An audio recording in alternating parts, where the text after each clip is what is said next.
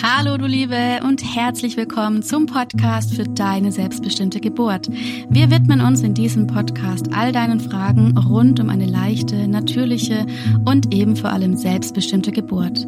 Und wir, das sind Anja von Natürlich Mama und ich, Cora, von Geburt kann leicht sein.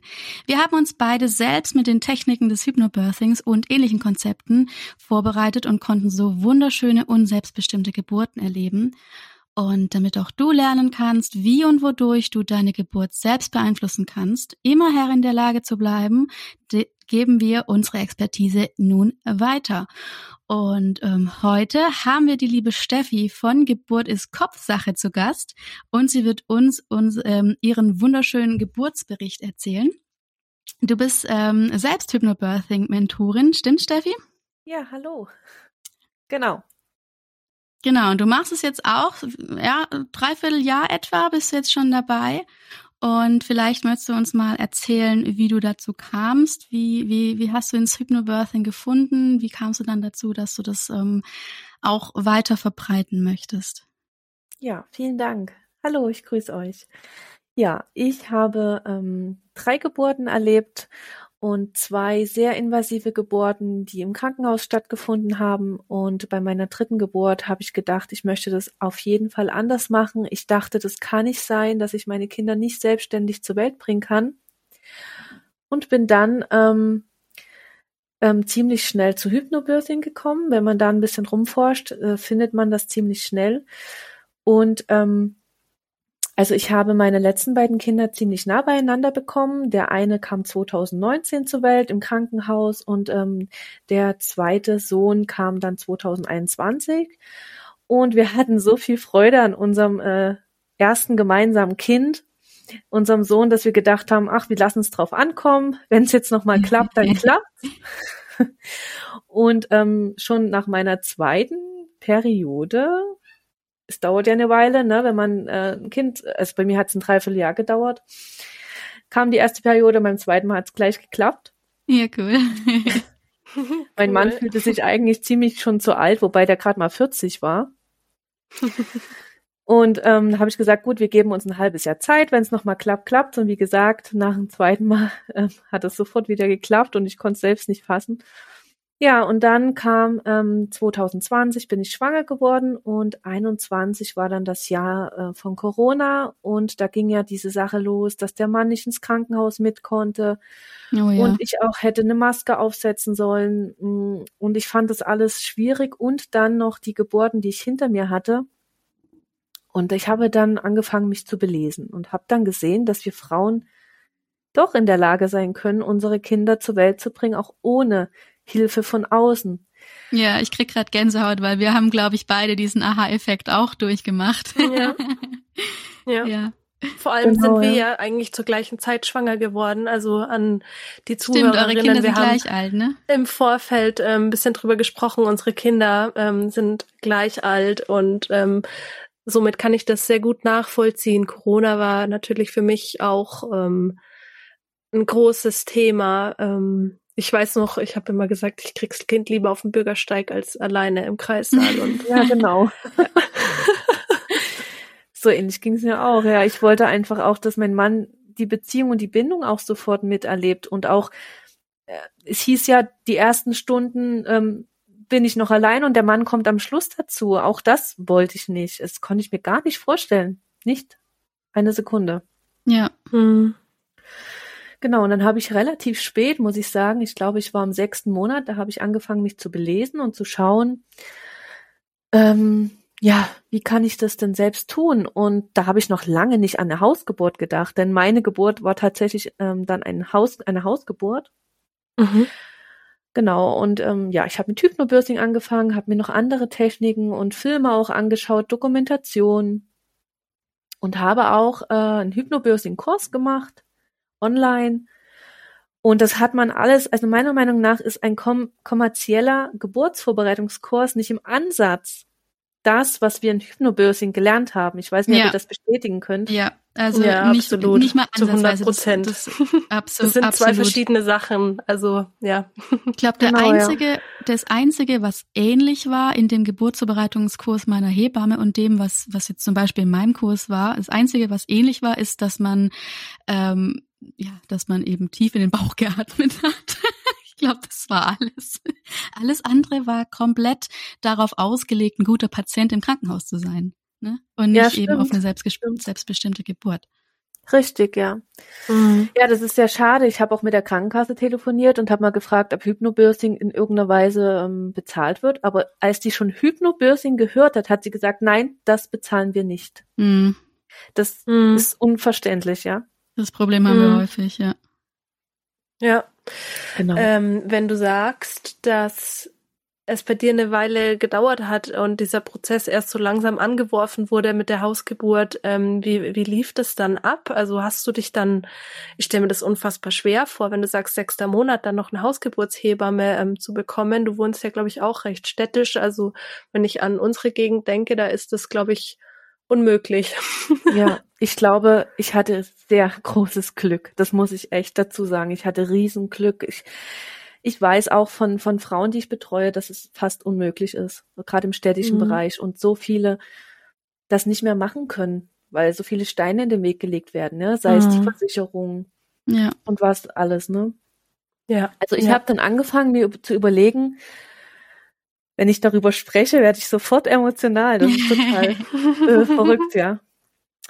Ähm, habe angefangen rumzutelefonieren und mir haben viele dann gesagt, nee, ähm, das auf keinen Fall mehr. Also vor allen Dingen hier, das ist, wir haben ein Jahr äh, oder ein Dreivierteljahr oder ich hab, bin bis dahin ausgebucht, geht alles nicht. Und dann habe ich ähm, im Odenwald habe ich eine Telefonnummer rausgefunden, ähm, gut eine halbe, dreiviertel Stunde weg von mir. Das ist ja absolut, also das ist die Obergrenze, ne? Und die hat mich dann ähm, zurückgerufen. Und die hat gesagt, na, wann kommt das Baby denn? Und dann habe ich gesagt, ja, 26.04. ist der Termin. Hm, also im Mai habe ich Urlaub, bis dann müsste es schon kommen. Und dann, ich habe im April drei Frauen, ich könnte dich noch mit dazu nehmen, aber lass uns bitte erstmal kennenlernen, wir gucken mal. Und da hatte ich so ein Glück, es hat gefunkt zwischen uns sofort. Die Frau war Mitte oder ist Mitte 60, ne, die hat über 1000 Geburten schon hinter sich. Ja. Und ähm, wir haben uns gesehen und es hat gefunkt. Und ich glaube, das war auch der Reiz, wo sie gesagt hat, ich nehme dich noch mit von meinem Urlaub. Weil man muss verstehen, eine Hausgeburtshebamme hat, wenn sie arbeitet, eigentlich, sie ist immer in Bereitschaft mhm. rund um die Uhr. Und wenn die Urlaub hat, dann braucht sie den auch. Und die haben meistens anderthalb oder zwei Monate Urlaub im Jahr, den Rest arbeiten sie. Es ist schon Wahnsinn. Ja, ja, ja ich habe ähm, damals Fünf meine Hausgeburt, äh, meine, planen. Nee. meine Geburtshaushebamme gefragt, wie viele Geburten sie so im Monat hat und da war sie bei fünf circa. Ja. Also, boah, krassen Respekt, echt. Ja, sie hatte, sie hat mir auch erzählt, sie hat im Januar ähm, sechs Geburten gehabt und es hat immer so geklappt, weil man hat ja Angst, ah, wenn das gleichzeitig losgeht bei einer Frau, aber sie sagt, es hat immer geklappt, dass es irgendwie ging. Manche mhm. sind ja auch mhm. zu zweit, ne? Ja. Aber sie macht es tatsächlich alleine und irgendwie klappt es immer, ja.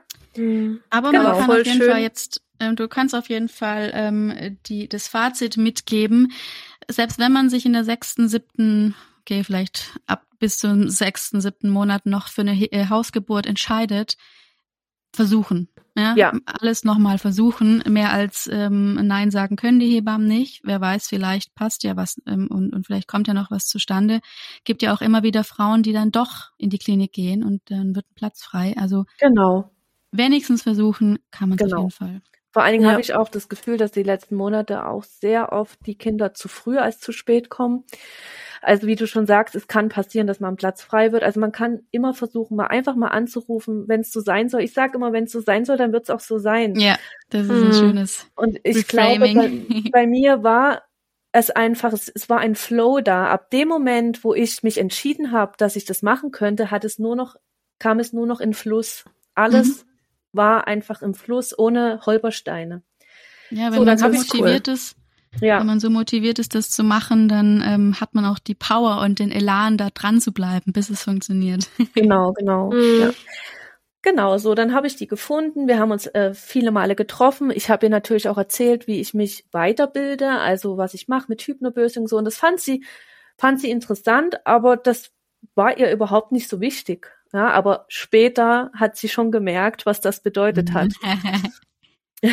Und ähm, genau, was mich auch, also sie hat mir gesagt, ganz klar, was sind die Vor-, die Nachteile, ab wann bricht sie eine Hausgeburt ab? Das sind zum Beispiel, also Blutung, wenn die Blutung nicht mehr zu stoppen ist oder irgendeine Art von Blutung ist, dann bricht sie ab und dann geht es ins Krankenhaus. Sie war immer ehrlich zu mir. Sie hat mir gesagt, was sie tut und was sie tun kann und was sie nicht tun kann. Und ähm, das hat mir die Sicherheit gegeben, weil wenn du jemand hast, der dir nur das Rosa-Rote vom Himmel erzählt, das ist ja auch nicht real. Ja. Ne, und mhm. sie muss ja die, die, die, die ähm, Risiken muss sie ja auch benennen. So. Und wir haben uns ähm, dann ausgetauscht. Ich glaube, bis zur Geburt haben wir uns fünfmal gesehen. Das ist natürlich auch kurz, weil normalerweise ja auch man eher das alles plant. Und von dem Entschluss, eine Hausgeburt zu machen, ähm, dass ich, ich war, habe ja schon noch oft gezweifelt, mache ich das wirklich? also wenn man mich kennt, alle Menschen haben gedacht, die Steffi, nee, die Steffi hat doch Angst vor Nadeln, die Steffi hat die hat doch schnell Panik, wenn irgendwo, also wenn irgendjemand blutet oder so, ich bin dann immer recht schnell aufgeregt. Mhm. Niemand hat mir das zugetraut. Und alle haben gesagt, was? Respekt, also Respekt, ne? Und als ich dann die Hebamme kennengelernt habe und wir gesprochen haben, wurde der Mut immer größer und ich habe gesagt, nee, ich mach das, weil ich weiß, ich kann das. Trotz, das ist so schön und so wichtig, eine gute Hebamme zu haben. Ja. Ich finde auch das, was mhm. du gerade gesagt hast, dass sie ehrlich ist und eben nicht nur das Rosa-Rote erzählt, in unserer Branche so wichtig. Es gibt ja so viele Coaches, auch, auch Hypnobirthing-Coaches, die wirklich nur das Positive erzählen, ne? Und ähm, genau. alles wird immer gut sein. Und wenn du so und so machst, dann ähm, wird, gibt's keine Komplikationen. Aber das ist halt nicht so. Man mm. muss sich auch immer auf die Eventualitäten einstellen können. Richtig die es geben kann. Und unsere und die, die Frauen, die wir vielleicht auch begleiten, darin stärken, wenn es dann doch zu etwas kommt, was nicht vorhersehbar ist, auch da zu sagen, dann ist es so und ich habe alles getan. Und das sollte jetzt halt auch so sein. Und wenn es da die, die eine oder zwei Sachen sind, die du dir vielleicht nicht so vorgestellt hast, dann ähm, kann man, muss man das auch loslassen, ja. Also genau, und sagen, das annehmen. Und ja, das ist genau. der springende Punkt. Genau. Ja. Und wisst ihr, was ich noch bemerkenswert fand? Man macht sich ja oft die Sorgen um das Kind. Was ist, wenn mit dem Kind was ist? Und mhm. ich habe, Johanna hieß sie oder heißt sie, ähm, gefragt, wie ist das denn, wenn mit dem Kind was ist? Und da hat sie gesagt, also ich habe über 1000 Geburten gemacht und ich hatte auch abgebrochene Hausgeburten, keine Frage. Aber alle Kinder, die zu Hause zur Welt gekommen sind, tatsächlich hatten nie eine Komplikation. Mhm. Und das ist, natürlich für mich die Schlussfolgerung, weil die Geburt halt auch ja gut stattfand, in einem guten Rahmen, eins zu eins Betreuung und die Hebamme ja immer sieht, oh, jetzt müssen wir abbrechen, jetzt stimmt hier was nicht. Ja. Die sieht das. Und die sieht das schnell, weil die das weiß. Sie kennt gebärende Frauen, sie will, weiß, in welchem Stadium der Geburt sie sich befinden und so weiter. Und die merkt, wenn etwas stagniert oder wenn irgendwas mit dem Baby vielleicht sein könnte und dann bricht sie auch ab. Aber alle Geburten, die sie bis zum Schluss durchgeführt hatten, hat, ging es dem Baby immer gut. Hm. Ich glaube, das ist ein großer Vorteil oder ein großer Punkt, den du gerade ansprichst, warum Hausgeburten so sicher sind und auch, sage ich mal, wenn der Rahmen stimmt, sogar sicherer sind als ähm, Geburten im Krankenhaus, weil ähm, du dort einfach diese eins zu eins Betreuung hast. Man kann sofort reagieren. Du hast meistens erfahrene Hebammen, die wirklich die feinen Nuancen sehr gut unterscheiden können und dann rechtzeitig handeln. Das ist was anderes, wie wenn du einfach wo abgestellt wirst und die Hebamme nur ab und zu mal nach dir guckt ähm, oder halt nur kommt, wenn gerade auf dem CTG irgendwas ähm, piepst, weil es aus der Reihe tanzt. Ähm, genau. Ja.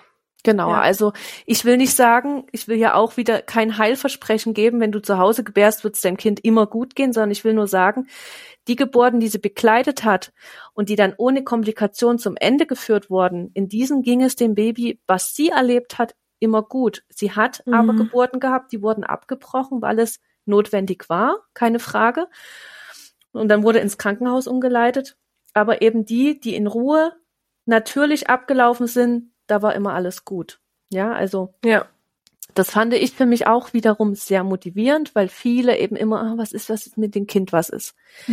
Bei der Hausgeburt warnt, warnt natürlich dann die ganze Welt. Genau so ist es. Genau, was ich noch gemacht habe, ich habe mit dem Krankenhaus telefoniert. Ähm, also es gibt dann zwei Krankenhäuser. Du nennst das Krankenhaus, was am nächsten dran ist, als Notfallkrankenhaus, wenn etwas ist. Und du nennst noch deine Wunschklinik, falls du während der Geburt oder kurz vorher sagst, ich mach's doch nicht dann weiß die Hebamme, wo die dich umleitet. Ne? Also wenn natürlich der kürzeste Weg auch deine Wunschklinik ist, dann ist natürlich toll. Genau, und mit diesen Krankenhäusern habe ich telefoniert, ich habe das abgeklärt und ähm, habe denen das gesagt, dass ich das vorhabe und die waren ganz offen und das war für mich auch nochmal ein guter Ansatz. Sie haben gesagt, es ist ihre Entscheidung. Wenn sie dann zu uns kommen, dann wird ihnen geholfen. Da brauchen sich keine Sorgen machen und sie kriegen auch keine Vorhaltung oder ähnliches. ja, ne? Das ist schön.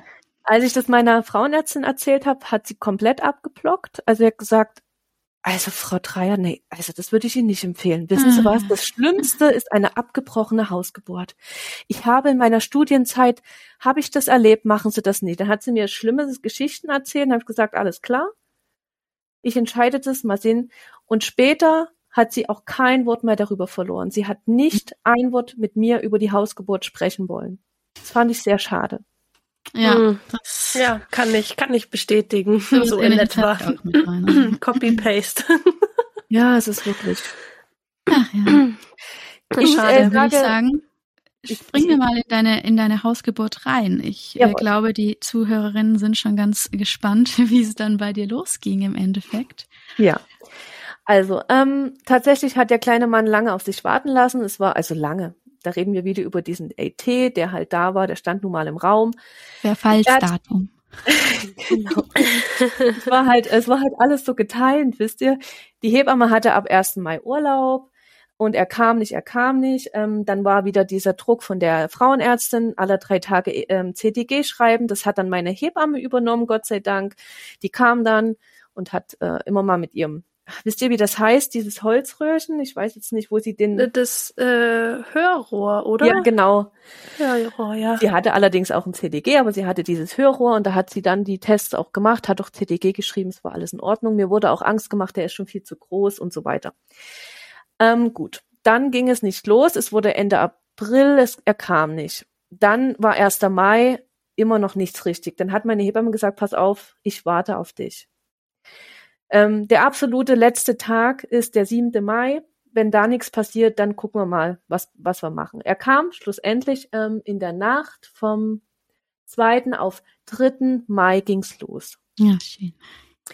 Ja, ich lag auf der Couch. Ich weiß noch, also ich war ganz ähm, innere, innerlich hatte ich so eine so eine ganz ähm, eigenartige Vorfreude. Ich war so ein bisschen aufgeregt und umtriebig und habe gedacht, irgendwas passiert bald. Und natürlich ähm, um zwei Uhr nachts gingen die ersten Wehen los. Dann habe ich, ähm, es war ja alles vorbereitet für die Hausgeburt. Mein Mann hat geschlafen, mein Sohn hat auch geschlafen. Wir haben ja noch einen großen Sohn, der ist jetzt drei. Der war damals 20 Monate alt. Ähm, das war auch die erste Nacht, wo er durchgeschlafen hat, als hätte er es geahnt. und ähm, dann ging das los und ich war so unfassbar tiefenentspannt. Ich habe meine Wehen hervorragend veratmet. Und wisst ihr, was mich am meisten entspannt hat? Dass ich wusste, ich bleibe hier. Ich bleibe oh. hier in meinem ja. Wohnraum auf der Couch. Ich muss nicht weg. Es wird sich jetzt nicht, also ich werde nicht mich anziehen und meinen Koffer packen und das Auto gehen, wobei das ja auch spannend sein kann, ja. Aber ich wusste im Moment, ich bleibe jetzt einfach hier und das ist so wunderbar. Ich will jetzt auch eine Hausgeburt. Ja, toll. Also ja, weil wenn du dir mal meinen Geburtsbericht anhörst, da geht's die ganze Zeit nur um die blöde Autofahrt und es ist und halt wirklich der größte Punkt für mich gewesen. Und ich sag auch, das nächste Mal bleib ich zu Hause, komme was wolle. Ja. da kann mir keiner die Wanne wegnehmen. Ich muss nicht Auto fahren. Hast du die Wehen gleich als Wehen erkannt? Also ich habe ähm, ja ewig gebraucht.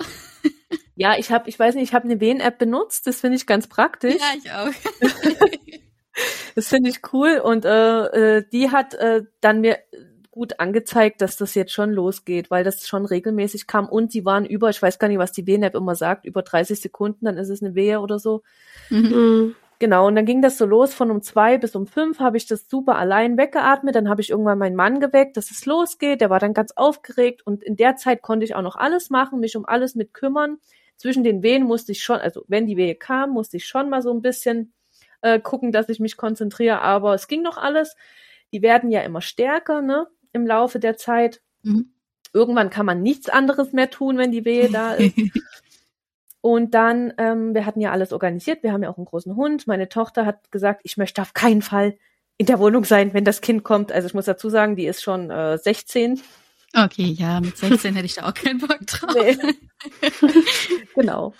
Die wurde dann von meiner Schwester und meinem Schwager zusammen mit meinem Hund und meinem Sohn abgeholt. Das war so gegen sieben. Dann habe ich auch die Hebamme angerufen. Die Wehen waren mittlerweile zwischen ähm, fünf und drei äh, Minuten Pause.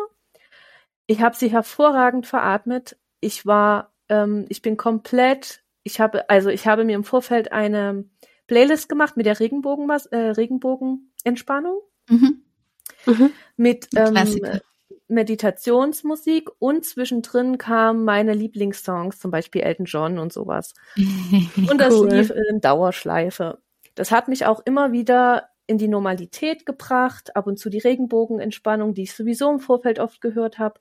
Dann bin ich, ähm, da habe ich gedacht, ich gehe mal in die Wanne, bin in die Wanne, dort wurden die Wehen auch wirklich schon stärker, so gegen zehn hatte ich schon zu tun, dass ich mich echt konzentriere und in meiner Mitte bleibe. Und um zehn kam auch die Hebamme, das hatten wir so abgesprochen die kam dann und die hat mir nochmal eine unglaubliche Ruhe und Gelassenheit gegeben. Und mein Mann war halt zwischen, der war mittlerweile auch schon ziemlich aufgeregt und hat mir nicht mehr so richtig Ruhe geben können, weil er selber aufgeregt war. Und mhm. als die kam, sind wir alle runtergefahren. Die hat sich, hat alles aufgebaut, ihre ganzen Tinkturen und Tröpfchen und Globuli. Die hat angefangen, meinen Geburtsbericht zu schreiben, hat geguckt. Also sie hat nicht geguckt nach meinem Muttermund, sie hat nicht ähm, Sie hat kurz die Herztöne geguckt mit dem äh, Holzrohr, ja. Und aber ansonsten hat sie mich beobachtet und hat genau geguckt, in welcher Phase ich bin, wie geht's mir. Und ich bin dann aus der Wanne raus, weil die Wehen in der Wanne waren mir dann zu stressig. Ich hatte keinen Geburtspool, das wollte ich eigentlich, aber das haben wir dann doch nie gemacht. Das sollte halt nicht so sein. Hatten wir aber alles da.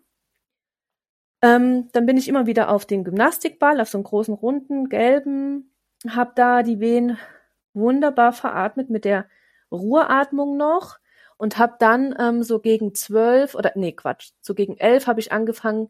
Ähm, da hat die Ruheatmung nicht mehr gereicht. Da bin ich dann in die Wellenatmung gegangen. Mhm. Mhm. So und ich habe gespürt, wie sich und das ist unfassbar. Ich war zwar ähm, durch meine Endorphine, ich habe keine Medikamente, nichts genommen, nichts war ich in meinem Trance-Zustand, der natürliche Trance-Zustand, ähm, und war unfassbar verbunden mit meinem Kind. Und ich habe oh. das so in den anderen Geburten nicht gespürt. Ich war wie abgetrennt von meinen anderen Kindern in den Krankenhausgeburten. Ja. Ich hatte keinerlei Verbindung. Und mhm. dort, ich wusste genau, wie ich mich eindrehen muss, wie ich das Becken kreisen muss. Ich habe gespürt, wie sich ähm, meine Hüfte oder also ich habe so gespürt wie so ein kleines Knacken, weil das Baby rutscht ja in den äh, in den ins ähm, Geburtskanal, ins Becken, mhm. genau. Und ich habe genau gespürt, wir waren wie eine Symbiose. Er hat sich gedreht, ich habe mich so gedreht, dass er sich optimal eindrehen konnte, weil ich so mit mir, bei mir war. Niemand hat mich abgelenkt. Ich hatte keine Medikamente. Ich habe gespürt, wie er sich in mein Becken eindreht. Oh, ist das schön. Und dann habe ich, bin ich so aufgestanden, bin so auf, wo die Wehe vorbei. Habt ihr das gemerkt? Das ist total verrückt. Ich spüre, wie das sich eindreht und die beiden gucken sich an. Und Johanna sagt so, ja, Steffi, wir, wir können das spüren, was du spürst. Für mich waren alle mit mir verbunden in dem Moment und das habe ich so, keine Ahnung. Also mein Mann hat immer wieder die Rückenmassage gemacht, der hat die feine Berührungs, die sanfte Berührungsmassage gemacht. Ich wollte immer seine Hand halten, wenn ich eine Wehe bekommen habe. Ähm, Johanna hat mir dann auch nochmal ein bisschen gezeigt, ähm, wie ich mich positionieren kann. Also ich war bis dahin immer auf dem Ball, weil ich da am besten meine Hüfte so drehen konnte, wie das mein Sohn brauchte. Mhm. Mhm. Und dann irgendwann hat sie gemerkt, habe ich gesagt, bitte können wir jetzt mal schauen, es war halb zwölf, ähm, wie viel Zentimeter ich habe. Und dann hat sie gesagt, okay, wenn du magst. Und dann musste ich mich hinlegen. Und da habe ich erst mal gemerkt, wie furchtbar schlimm hinlegen ist. Und das habe ich bei meinen anderen Geburten immer gemacht. Ich Im lag Krankenhaus auf dem Rücken, hast ja. du gelegen, ne? Diese typische Rückenlage. Ja, aber nicht, das muss ich dazu sagen, sie haben mich nie gezwungen, sondern ich habe mich denen hingegeben, weil ich dachte, die so machen die man's. Geburt. Mhm. Ne? Ich habe ja. das überall gesehen, die Frau liegt auf dem Rücken und habe das gemacht. Und es war so unfassbar unbequem und ich habe gemerkt, hier, das geht so gar nicht. Also habe ich mich kurz hingelegt und habe zwei Venen da veratmet, aber es war kaum möglich. Und da hat sie geguckt und da war ich bei sieben Zentimeter. Und dann dachte ich so, oh Gott, sieben Zentimeter. Aber dann sagte sie, du, sieben Zentimeter ist super. Jetzt dauert das nicht mehr lange. Sieben Zentimeter ist klasse. Es ist egal, was die Hebamme in diesem Moment sagt. Man ist immer enttäuscht, wenn es nicht ja. zu ziehen Ja, genau. Ja. Also total. Stimmt. Ich glaube, mir wäre es genauso gegangen mit den sieben Zentimetern. Ähm, ja, aber dabei ist es eigentlich total gut. Aber ja. wenn man da so drinnen ist, denkt man so, oh mein Gott, genau. ja erst zwei Drittel. Richtig. Und ja. ähm, ich habe manche Wehen, ich habe gemerkt, wenn ich aus meiner Mitte rauskam oder wenn ich mich zu sehr am Außen bewegt habe, weil die sich vielleicht unterhalten haben oder weil Einmal hat auch jemand geklingelt. Ja, dann bin ich rausgekommen. Dann wurde es eklig, ne? Ja, und dann hat ja, die Welle mich umgehauen. Die hat mich umgehauen. Und ich wollte sie nicht. Aber wenn ich mhm. wieder bei mir war, ähm, habe ich die Welle dankend und wirklich, das klingt so abgetroschen, ich habe sie dankend kommen lassen und in meiner Visualisierung bin ich auf der Welle geritten. Ähm, und wenn ich sie nicht veratmen konnte, dann hat sie mich, als würde ich im Wasser stehen und eine Welle kommt auf mich zu und die hat mich umgehauen. Ja. Ja, und ich bin gesurft. trifft's perfekt. Ja, ich finde es also, so krass. Du hast genau das Gleiche gespürt wie ich. Also es war wirklich identisch. Bei mir war es genauso. Immer wenn ich irgendwie außen war, war das ein ekliges Gefühl. Und dann hat es ja. auch wirklich mal kurz weh getan.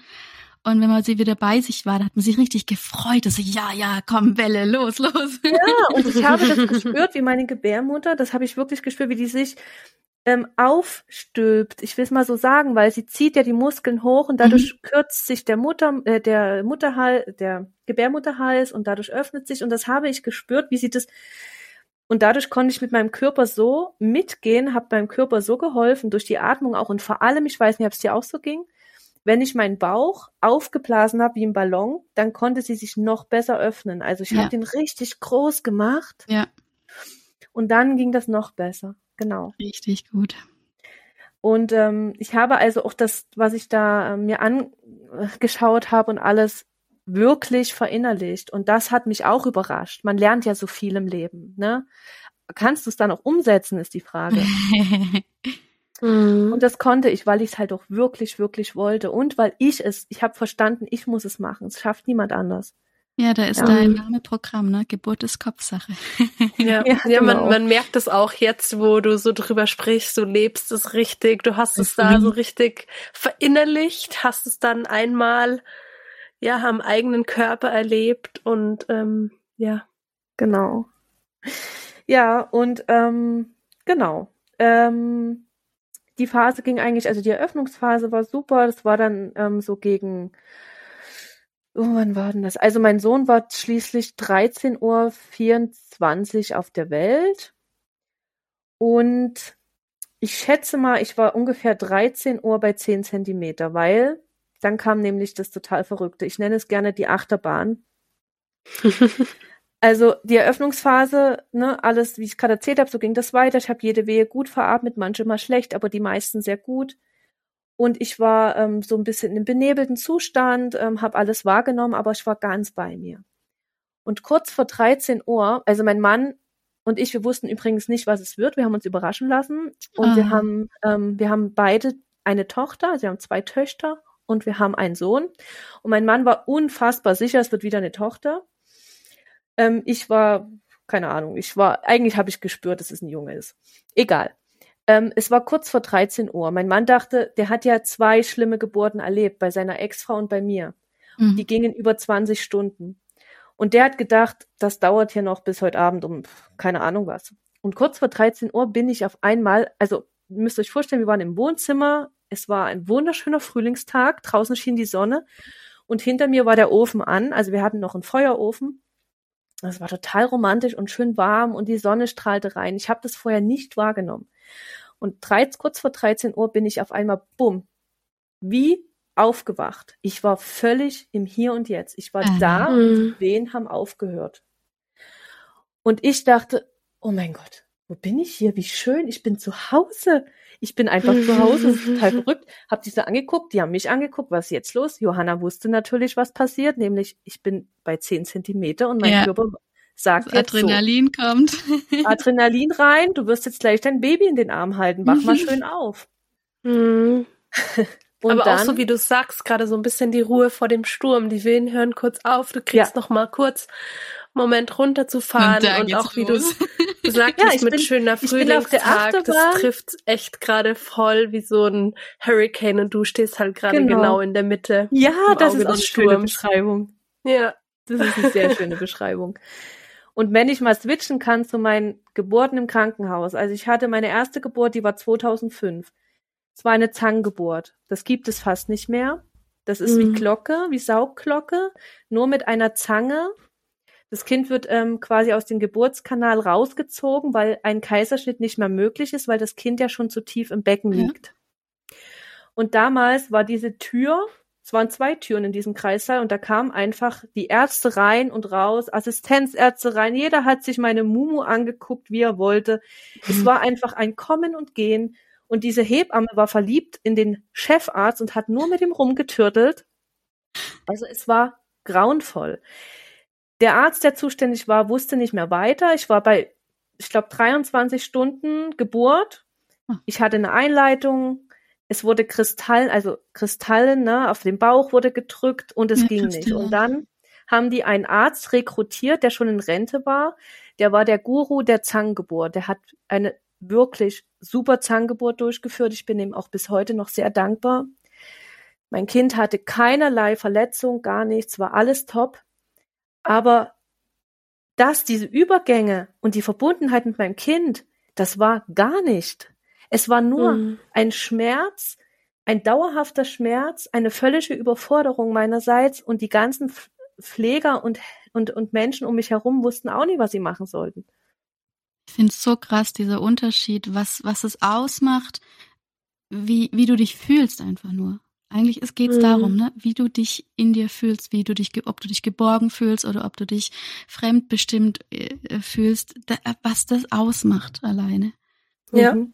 Genau. Ja, dieser, dieser Perspektivwechsel zeigt einfach gerade, wie, ja, wie krass das ist, was, was wir machen oder was halt fast schon normal ist in den Kliniken.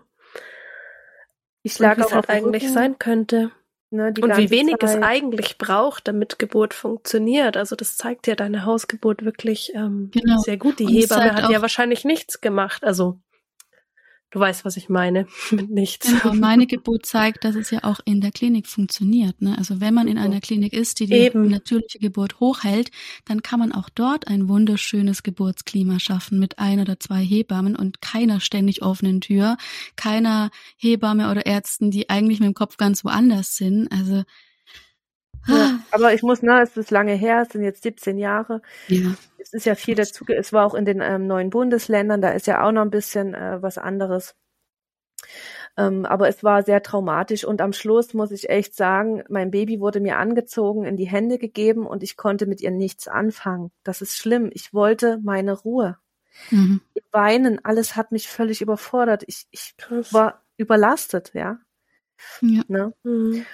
Danke, dass du an der Stelle so, so offen und ehrlich darüber sprichst. Das ist ja auch nicht, ähm, sag ich mal, selbstverständlich. Also ich ja, denke, so geht's ähm, auch echt vielen Hab da gerade auch sehr hohe Achtung vor dir, dass du das so ähm, sagen kannst. Ja, ich habe ja später das äh, gut aufgearbeitet und ich habe eine super schöne Bindung mit meiner Tochter. Ich glaube, deswegen kann ich das auch sagen.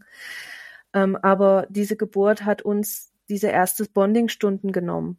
Das muss ich so sagen, ja. Das war, dann hatte sie die auch noch in ein blaues Handtuch und Junge im Mutterpass angekreuzt, weil die einfach völlig neben der Spur war, die Hebamme. Oh ja. Also wenn man nicht mal das richtig sieht. Das war oberpeinlich. genau, ja.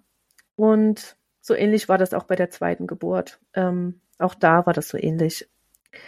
So, zurück zur schönen Hausgeburt. Ja, bitte. Ich habe natürlich bei zwei so schlimmen Geburten schon gedacht, ich kann das nicht. Ich dachte, ich bin schuld, ich kann das nicht. Und ähm, der Vorwurf war schon auch teilweise im Raum damals. Also hätten sie sich doch mal irgendwie hingelegt oder hätten sie oder hingesetzt oder ich weiß nicht. Aber meines Erachtens fängt die, Inva hm. die, die schlimme Geburt schon da an, wenn du eine, einen Zugang gelegt bekommst. Ja. Weil dann wirst du zum Patient und du gibst die Selbstbestimmung ab. Weil es könnte ja was Schlimmes passieren. Du wirst auf einmal zum Patient. Du bist nicht mehr Schwangere oder Gebärende, du bist Patientin. Und alles nur, damit die sich absichern können. Also, so wie ich es erlebt habe, ne? Naja. Ich mache den wirklich, ich habe meinen Frieden damit und ich habe selber es nicht anders gewusst und ich habe alles in deren Hände gelegt, weil ich es dachte, es ist so richtig. Genau. Mhm. So. Ähm, sind wir also äh, bei 13 Uhr. Ähm, mhm. Ich bin auf einmal hellwach. Ich äh, kriege alles mit, wie schön dieser Raum ist und wie schön es ist, zu Hause zu sein. Und man muss sich jetzt vorstellen, ähm, ich kniee jetzt mittlerweile vor unserer Couch. Mein Mann sitzt hinter der Couch, aber er schaut mich an und meine Hebamme sitzt hinter mir. Und ich bin eben wach und denke, wow, was ist jetzt los? Was ist jetzt? Wunderschön hier und schön. Und auf einmal aber bekomme ich Panik und da kommt das erste Mal bei dieser Geburt Selbstzweifel auf. Ist ja klar, bei den zwei Geburten, die ich hatte, ich wusste, jetzt geht's zum Ende hin und dachte, bisher musste mir immer jemand helfen. Wie Zahngeburt, Kristallen oder sonst was oder Schneiden, was ich nicht alles erlebt habe. Ich glaube, ich wusste, intuitiv hat mein Körper sich auch erinnert, Mist, jetzt brauchen wir wieder Hilfe und ich habe Angst bekommen. Mein Mann hatte Riesenangst, der hat mir, sagt mir im Nachhinein, in dem Moment dachte ich, wir fahren ins Krankenhaus. Ich dachte, du gibst auf. Das klingt jetzt auch blöd, ne? Weil es kann man von außen schön sagen, aufgeben. Aber das kam natürlich durch die anderen Geburten und dann habe ich gesagt, Johanna, Johanna, ich schaff das nicht. Ich hab, ich glaube, ich schaff das doch nicht. Und dann guckt sie mich an, ganz tief und sagt, Steffi, vor was hast du Angst? Und habe ich gesagt, habe ich überlegt, dass ich den Schmerz nicht aushalte, dass ich den Schmerz nicht schaffe. Dann ist sie zu ihren Globulis und hat genau für diese Art Angst Globulis rausgesucht. Frag mich nicht, was es war. Ich glaube, das war auch egal. Immer egal. Ja, ist auch egal. da hat sie gesagt, genau dafür habe ich was für dich. Bitte Zunge raus, das nimmst du jetzt und dann werden wir weitersehen, okay? Du schaffst das, du machst das großartig. Genau so funktioniert Homöopathie. und wir sind ihr dafür dankbar. Auf jeden Aber Fall. so schön finde ich, wie sie damit umgegangen ist. Also, ah. Ich in dieser Situation die Hebamme gerne gerade in den Arm nehmen. Ich finde es echt toll. Gut. Hat sie echt großartig gemacht. Und ich habe aber auch gemerkt, dass sie mich wirklich ernst genommen hat. Also sie hat natürlich auch immer so zwischen, entkleidet ihr die Kontrolle jetzt, ne? Ähm, was ist mit der Frau? Sie hatte schon so ein bisschen, sie hat mich ernst genommen, auf jeden Fall. Und hat es dann halt auf dem Weg probiert. Es hat geklappt. Und dann äh, ungefähr zehn Minuten, nachdem die Wehen aufgehört hatten, ich die Globulis genommen habe, bumm, starteten diese Druck, dieser unfassbare Druck die Urkraft. Die mhm. unglaubliche Urkraft. Also wirklich, das hast du gut gesagt, genau so. Und ähm, dann habe ich, also diese Geburtsatmung von Hypnobirthing, die kann man ja nie so wirklich üben, ne? Aber ich, ich habe äh, ich hab sie mir schon verinnerlicht gehabt. Und wir wissen ja, im Krankenhaus sagen sie pressen, du presst deine Lippen zusammen und du hältst die Luft an und das Baby wird rausgepresst, aber das geht nicht so richtig, weil wenn du die Lippen ja zusammenpresst, dann verkrampft sich auch deine Gebärmutter und dein ganzer unterer Muskelbereich und schon geht es wieder schwieriger, dass dein Kind ja. zur Welt kommt. Mutters also, Mund ist Muttermund. genau. Also habe ich gedrückt und habe meinen Mund, ich habe versucht, meine, also das klingt jetzt so, als könnte ich, äh, wäre ich Herr gewesen, aber es war Intuition, glaube ich. Ich habe also mhm. also den Druck den ich gespürt habe, schon ein Pressdruck, umgewandelt, mein Atem umgewandelt in Un und Druck. Also ich habe mein geatmet, den Druck quasi nach unten. Das war jetzt mhm. mal leise ausgedrückt, ne? ich habe mir vorgestellt, dass ich ein J bin und meine, meine Luft, meine Lunge atmet den ganzen Druck nach außen zu meinem Baby, nach unten und schiebt es raus. Und genau das ist passiert.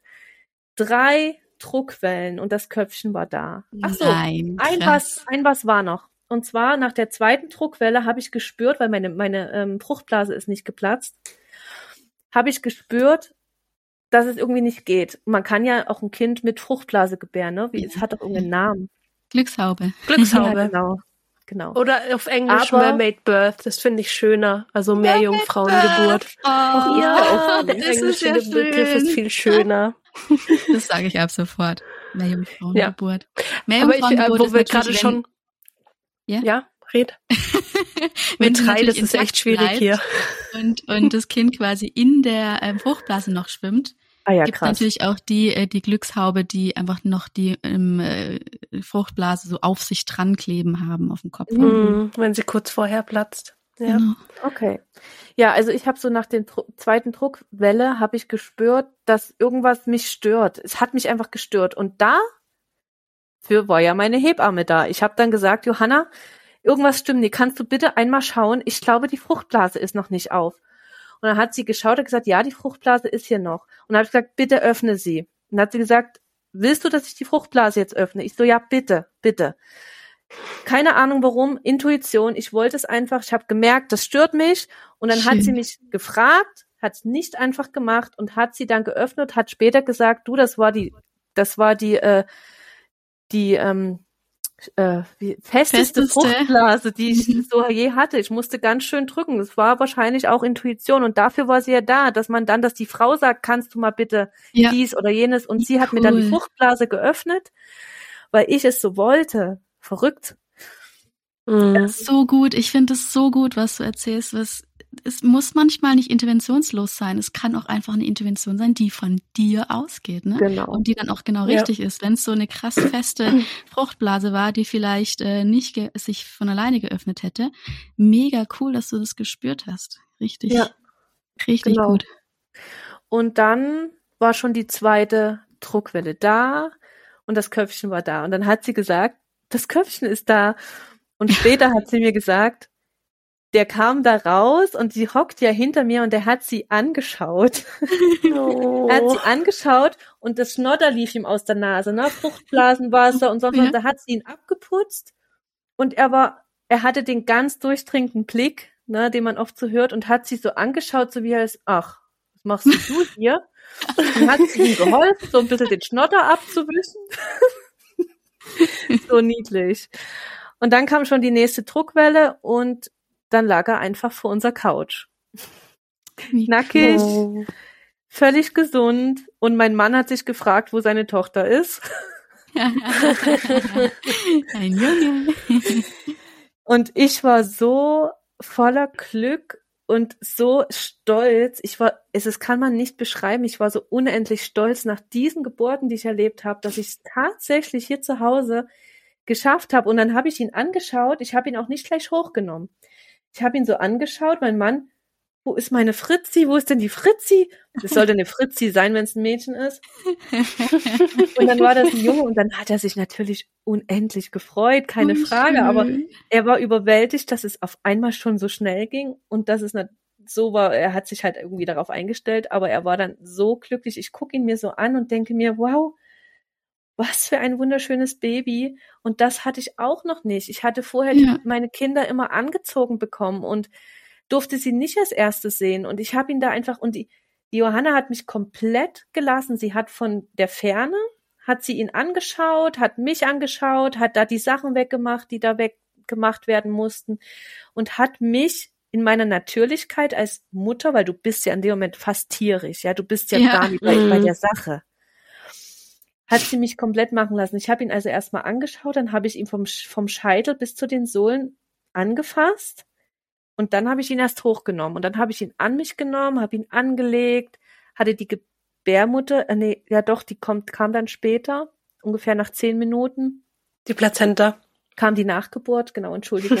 ich sag auch immer, ich sag auch, ich habe das auch schon gesagt während dem Geburtsbericht. Tut mir leid. Ja, nein, rauskam. das muss dir gar nicht leid tun. Ich habe auch schon so oft irgendwelche Sprechfehler in den ähm, im Podcast drin gehabt. Das sind einfach so einzelne Wörter, die einfach manchmal ja, falsch rauskommen. Ich wollte es nur korrigieren, weil ähm, es wäre ja. natürlich falsch, wenn deine Gebärmutter nach der Geburt rauskommt. Oh das hoffen wir echt nicht. Das wäre nicht so gut.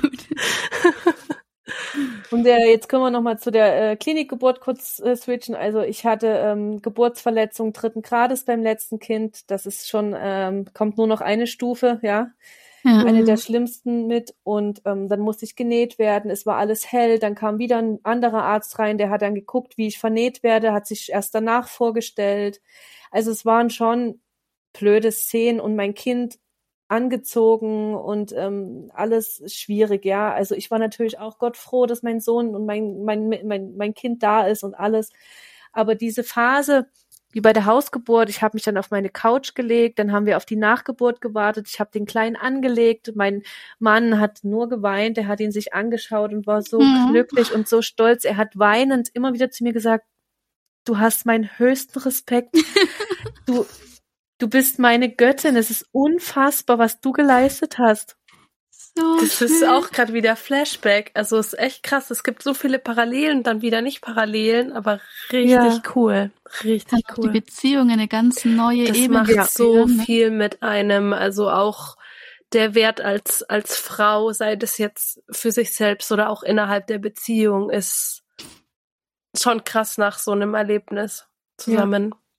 Auf jeden Fall dann hatte ich dann meinen Sohn auf meiner Couch. Wir waren total glücklich. Die Johanna hat auf die Nachgeburt gewartet, hat die sich angeschaut. Muss man ja schauen, dass alle, alles da ist, alles zusammen ist. Dann haben wir die Nachgeburt. Die Plazenta ähm, haben wir drei Tage tatsächlich ähm, in der Nähe von unserem Sohn. Also sie, die hatten wir noch bei uns. Die stand auf dem Fensterbrett in einer abgedeckten Schüssel. Ähm, ach so, sie hat es natürlich auch ausposieren lassen bis zum Schluss. Dann erst ähm, ja. äh, den Nabel durchgeschnitten. Mein Mann wollte niemals eine Nabelschnur durchschneiden und der wollte das nicht. Und Johanna hat gesagt, pass mal auf, was deine Frau hier gerade geleistet hat. Jetzt springst du über deinen Schatten und schneidest diese Nabelschnur durch. Er hat später gesagt, darauf hätte ich verzichten können. genau. Und ähm, da war alles gut, da war alles schön und äh, dann war sie noch zwei Stunden da, hat den Geburtsbericht zu Ende geschrieben und dann haben wir dann schon ähm, ja, haben wir unser Kind bewundert und es war so eine unfassbare Ruhe. Ich konnte auf meine Toilette gehen, in mein Bad. Ich war bei mir zu Hause, ich konnte essen, trinken, das konnte ich sowieso zwischendurch immer. Es war ähm, ein stimmungsvolles Licht und dann sind mein Sohn und meine Tochter dann gegen sieben abends wieder nach Hause gekommen und wir konnten gemeinsam das Leben feiern. Und eine Freundin, die eigentlich nämlich bei der Geburt dabei sein wollte, ich wollte gern, dass noch eine Freundin dabei ist, weil Frauen brauchen Frauen. Und meine Hebamme hat gesagt, gerne noch eine Frau dabei, super gerne, aber die konnte nicht. Aber die kam dann ungefähr eine Stunde nach der Geburt und die hat gesagt, der ganze Raum hat geleuchtet. Es hat oh. gestrahlt und es war eine Aura in diesem Raum, das wird sie niemals vergessen. Schön. Total mhm. verrückt. Ja. Eine richtig schöne Geburtsgeschichte, Steffi. Wirklich ja, voll. wunderschön. Ich finde auch, ähm, möchte ich noch ähm, sagen, dass du dir dein Kind erstmal so ganz in Ruhe angeguckt hast. Das ist auch was, ähm, gibt's gleich, äh, ich habe das irgendwo vor einer Weile gelesen, dass das das Intuitivste ist. Ja, also dieses sofort auf die Brust legen oder auf den Bauch legen ist gar nicht so das krass intensivste, äh, das intuitivste, sondern an, angeblich laut diesem Bericht oder dieser Studie möchte eine Mutter ihr Kind erstmal begutachten, ganz in Ruhe von Kopf bis Fuß angucken, riechen und dann kommt's äh, an die Brust. Also richtig toll, wie ja intuitiv, instinktiv ähm, du da warst oder die ganze Geburt über. Ich habe richtig Gänsehaut bekommen zwischendurch, richtig schöner ja. Bericht. Vielen, vielen lieben Dank dafür. Sehr Und, gerne. Genau, Anja, hast du noch eine Frage? Wir wollten ja Zwischenfragen stellen, aber brauchten wir gar nicht. Puh, Einfach ähm, gelauscht. ja, ich bin auch total ähm, mitgerissen. Also ich glaube, mir fällt jetzt gar nichts mehr dazu ein. Außer, ähm, dass ich es toll finde, dass du Druckwellen sagst, weil Hä? das dachte ich, ich auch. habe immer überlegt, Presswellen Richtig ist so gutes Wort. scheiße. Also Presswellen wird ihm einfach nicht gerecht. Es sind Druckwellen. Ja, ich glaube, das werde ich in meinen Wortschatz übernehmen. Lustig. Genau das gleiche habe ich auch gedacht. Ich finde das Wort auch wunderschön. Ich glaube, das werde ich auch übernehmen. Das spiegelt, ich finde, das spiegelt auch, wie du sagst, die Urkraft wieder, weil eine Druckwelle ist ja auch ja. etwas, das siehst ja. du nicht, aber es hat eine unfassbare Kraft und so fühlt es sich ja auch an, ne? Richtig gut. Ja. Ja. Gut, dann auf jeden Fall nochmal vielen, vielen lieben Dank. Ähm, wir werden dich und deinen YouTube-Kanal in den Shownotes hier unten vergle äh, vergleichen, verlinken. Oh, ich danke und dir. Schön. Anja, machst du das Outro? Ich bin da immer ein bisschen schlecht drin. Ja, ähm, ich hoffe, ihr hattet genauso viel Spaß wie wir beim Zuhören und wurdet genauso mitgerissen. Und wenn du selbst Lust hast, hier deine Geburtsgeschichte mit uns zu teilen, dann melde dich gerne bei ähm, entweder Cora oder bei mir. Wir verlinken natürlich auch wie immer unser Instagram in den Show Notes. Und ähm, ja, dann darfst du hier gerne Teil von werden. Und dann hören wir uns beim nächsten Mal. Wenn dir die Folge gefallen hat, dann, du weißt es, fünf Sterne Bewertung und nach Freundin schicken. Und abonnieren. und abonnieren. Gut, Tschüss. dann bis nächste Woche. Wir freuen uns. Ciao, ciao. Tschüss.